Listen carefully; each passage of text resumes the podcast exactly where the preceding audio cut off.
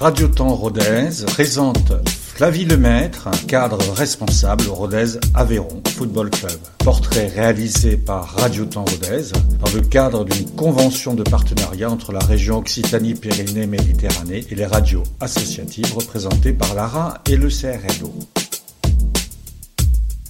J'ai commencé à l'âge de 7 ans le, le foot, donc j'ai en amont débuté par des sports connotés féminins tels que la gym euh, ou autre, et ça m'a pas forcément plu.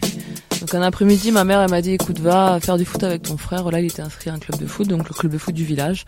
Et du coup à partir de ce moment-là, je n'ai plus jamais arrêté. Donc en fin de mixité, j'ai dû rejoindre un club euh, uniquement féminin à 15 ans, en fait, j'ai commencé à jouer directement avec les seniors en D3 à l'époque. C'était le troisième niveau national. Alors, on va vous repérer, on va s'apercevoir vous êtes quand même euh, une, une joueuse euh, d'avenir.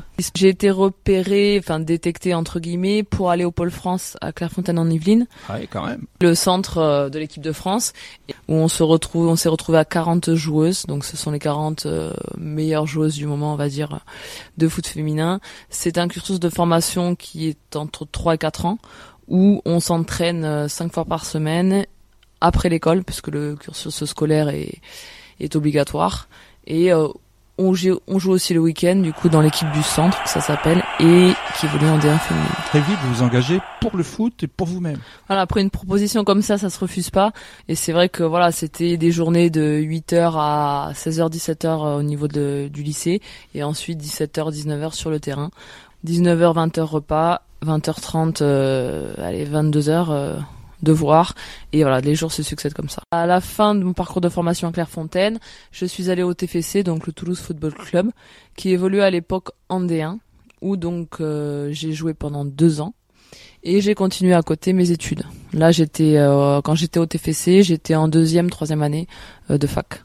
Oui, alors vous arrivez quand même à Rodez parce que vous avez envie d'être institutrice. Et puis on vous accueille euh, à l'UFM de, de, de, Rodez et vous allez atteindre un niveau important parce que vous avez deux licences, un master, hein, c'est bien ça? Voilà, c'est ça, deux licences, donc une de STAPS, une pluridisciplinaire et un master dans l'enseignement primaire. Mais je pense que vous êtes très attaché à cet engagement aussi pour les études et, et, vous, et vous mettez un peu en garde.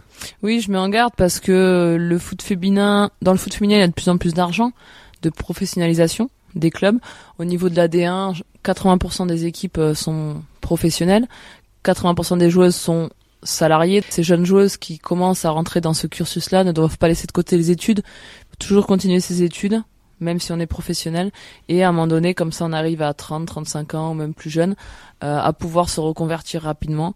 Donc je suis responsable de l'école de foot du RAF. Ce sont les enfants qui ont entre 6 et 11 ans, garçons et filles. Ça représente 167 enfants au Rodez en Football, dont une trentaine de filles. Et euh, je manage, entre guillemets, une vingtaine d'éducateurs qui s'occupent de ces enfants. Et, et, et, donc garçons et filles, vous ne managez pas simplement les filles Non, garçons et filles. Donc ce qu'on a observé, c'est que certaines filles débutaient à l'école de foot les années précédentes et arrêtaient puisqu'elles étaient avec les garçons. Les garçons ne leur faisaient pas de passe, voilà, ce sont des enfants. Et donc, ce qu'on a décidé de mettre en place cet été, c'est de proposer un parcours footballistique pour une jeune fille qui rentre à l'école de foot à 6 ans. Elle puisse évoluer avec les filles dans chaque catégorie d'âge jusqu'en senior. En plus de ça, les filles qui le souhaitent peuvent aussi jouer avec les garçons. Sur l'engagement lui-même, l'engagement que vous avez, enfin, on sent que vous êtes passionné. Hein, je crois que sur un terrain, ça se, ça se sent, ça se voit. Dans le travail euh, aussi. Comment vous, vous pensez que le foot aujourd'hui, enfin le foot féminin en particulier, aide les jeunes à se, se structurer Oui, c'est une mission après des éducateurs, voilà, d'amener un cadre. Alors à haut niveau, ce cadre, on est obligé de l'avoir. Tout ce qui est rigueur, tout ce qui est écoute, tout ce qui est ponctualité, tout ce qui est euh, voilà dépassement de soi, négation. Le haut niveau amène ces valeurs-là.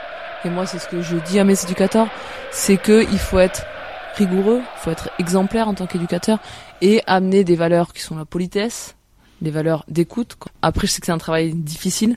On le voit à l'école de foot. Enfin voilà, gérer des enfants, des petits, c'est quelque chose, euh, je pense qu'il faut valoriser parce que eux, mes éducateurs le font de manière bénévole et je trouve qu'ils font un boulot énorme en plus de leur travail eux, de leur obligation familiale. C'était La vie de maître, un portrait réalisé par Radio Temps dans le cadre d'une convention de partenariat entre la région Occitanie-Pyrénées-Méditerranée et les radios associatives représentées par l'ARA et le CRL.